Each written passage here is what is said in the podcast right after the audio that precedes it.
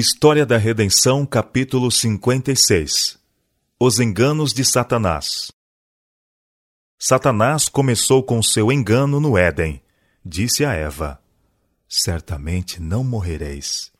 Esta foi a primeira lição de Satanás sobre a imortalidade da alma, e ele tem prosseguido com esse engano desde aquele tempo até o presente, e o conservará até que termine o cativeiro dos filhos de Deus foram-me indicados Adão e Eva no Éden. Participaram da árvore proibida, e então a espada inflamada foi colocada em redor da árvore da vida, e eles foram expulsos do jardim, para que não participassem da árvore da vida e fossem pecadores imortais. O fruto desta árvore deveria perpetuar a imortalidade. Ouvi um anjo perguntar: Quem da família de Adão passou pela espada inflamada e participou da árvore da vida? Ouvi outro anjo responder: Nenhum da família de Adão passou por aquela espada inflamada e participou da árvore, portanto, não há pecador imortal. A alma que pecar morrerá morte eterna.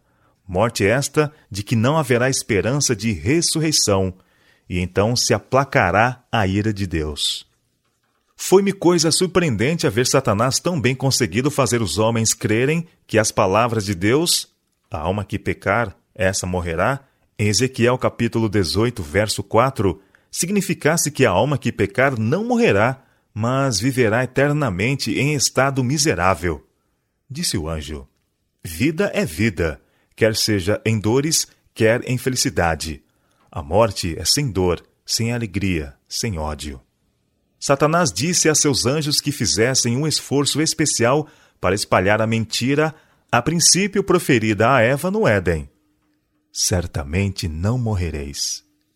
E sendo o erro recebido pelo povo, e sendo este levado a crer que o homem é imortal, Satanás induziu-os a crer que o pecador viverá em eterno estado de miséria. Achava-se preparado o caminho para Satanás agir por intermédio de seus representantes e apresentar a Deus perante o povo como um tirano vingativo, como alguém que mergulhe no inferno todos os que não lhe agradem, e os faça para sempre sentir sua ira. E enquanto sofrem indizível aflição e se contorcem nas chamas eternas, ele é representado a olhar sobre eles com satisfação. Satanás sabia que se esse erro fosse recebido, Deus seria odiado por muitos, em vez de amado e adorado, e que muitos seriam levados a crer que as ameaças da palavra de Deus não seriam literalmente cumpridas pois que seria contra seu caráter de benevolência e amor mergulhar nos tormentos eternos seres que ele criara.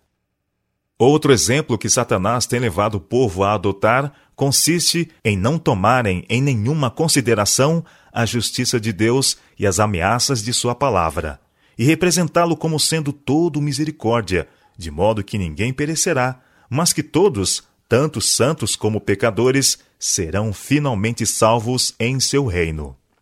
Em consequência dos erros populares da imortalidade da alma e do intérmino estado de misérias, Satanás tira vantagem de outra classe e os leva a considerar a Bíblia como um livro não inspirado.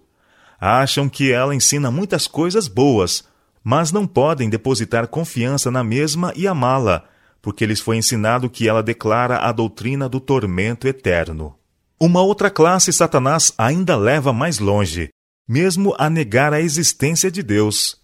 Não podem ver coerência no caráter do Deus da Bíblia, se ele infligirá horríveis torturas a uma parte da família humana por toda a eternidade.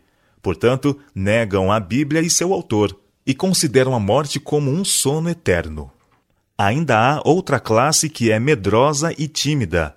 A este Satanás tenta para cometer pecado, e depois de haverem pecado, mostra-lhes que o salário do pecado não é a morte, mas vida em horríveis tormentos, a serem suportados pelas eras sem fim da eternidade, aumentando assim diante de seus espíritos fracos os horrores de um inferno eterno, toma posse de suas mentes e eles perdem a razão.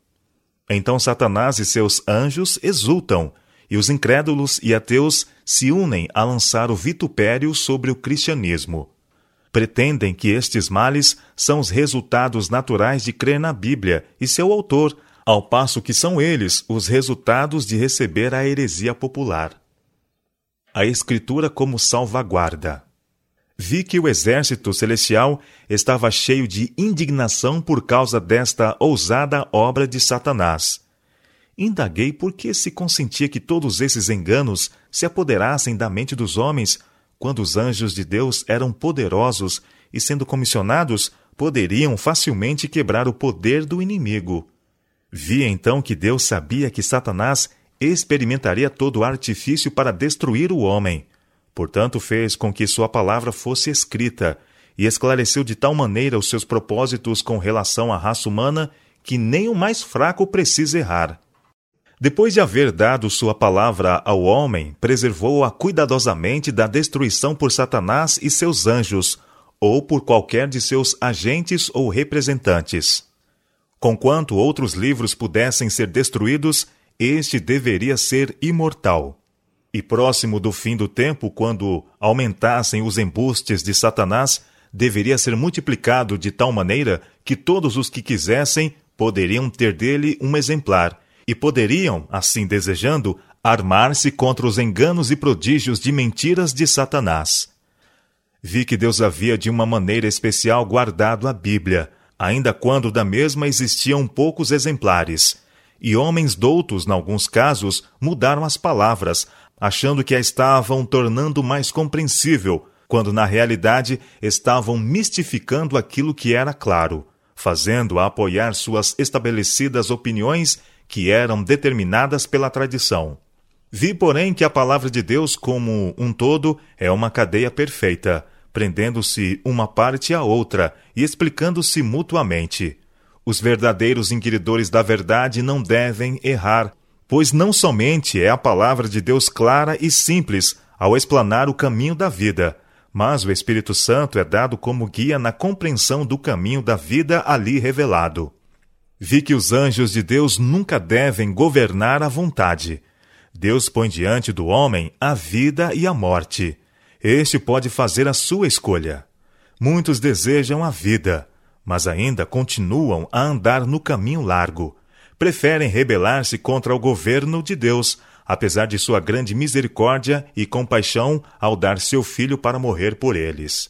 Aqueles que não optam pela aceitação da verdade comprada por tão alto preço deverão ser castigados.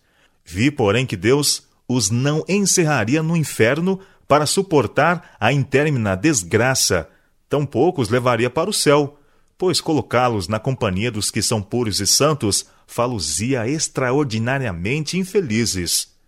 Ele, porém, os destruirá completamente e fará com que sejam como se não tivessem existido. Então sua justiça será satisfeita. Ele formou o homem do pó da terra, e os desobedientes e profanos serão consumidos pelo fogo e voltarão de novo ao pó. Vi que a benevolência e compaixão de Deus, a tal respeito, deveriam levar todos a admirar seu caráter e adorar seu santo nome. Depois que os ímpios forem destruídos da terra, toda a hoste celestial dirá: Amém. Satanás olha com grande satisfação para os que professam o nome de Cristo, embora se apeguem intimamente aos enganos a que ele mesmo deu origem. Sua obra é ainda inventar novos enganos, e seu poder e arte continuamente crescem nessa direção. Ele levou seus representantes, os papas e os sacerdotes, a se exaltarem a si mesmos e a instigar o povo a perseguir duramente e destruir os que não estavam dispostos a aceitar os seus enganos. Oh, os sofrimentos e as agonias que os preciosos seguidores de Cristo foram levados a suportar anjos guardaram fiel registro de tudo. Satanás e seus anjos maus exultantemente disseram aos anjos que ministravam a esses santos sofredores que eles deviam ser todos mortos, a fim de que não fosse deixado na terra um só cristão fiel. Vi que a Igreja de Deus estava então pura. Não havia perigo de para ela entrarem homens de coração corrupto, pois os verdadeiros cristãos que ousaram declarar sua fé estavam em perigo de suplício no cavalete, na fogueira e em toda espécie de tortura que Satanás e seus anjos maus seriam capazes de inventar ou inspirar a mente dos homens.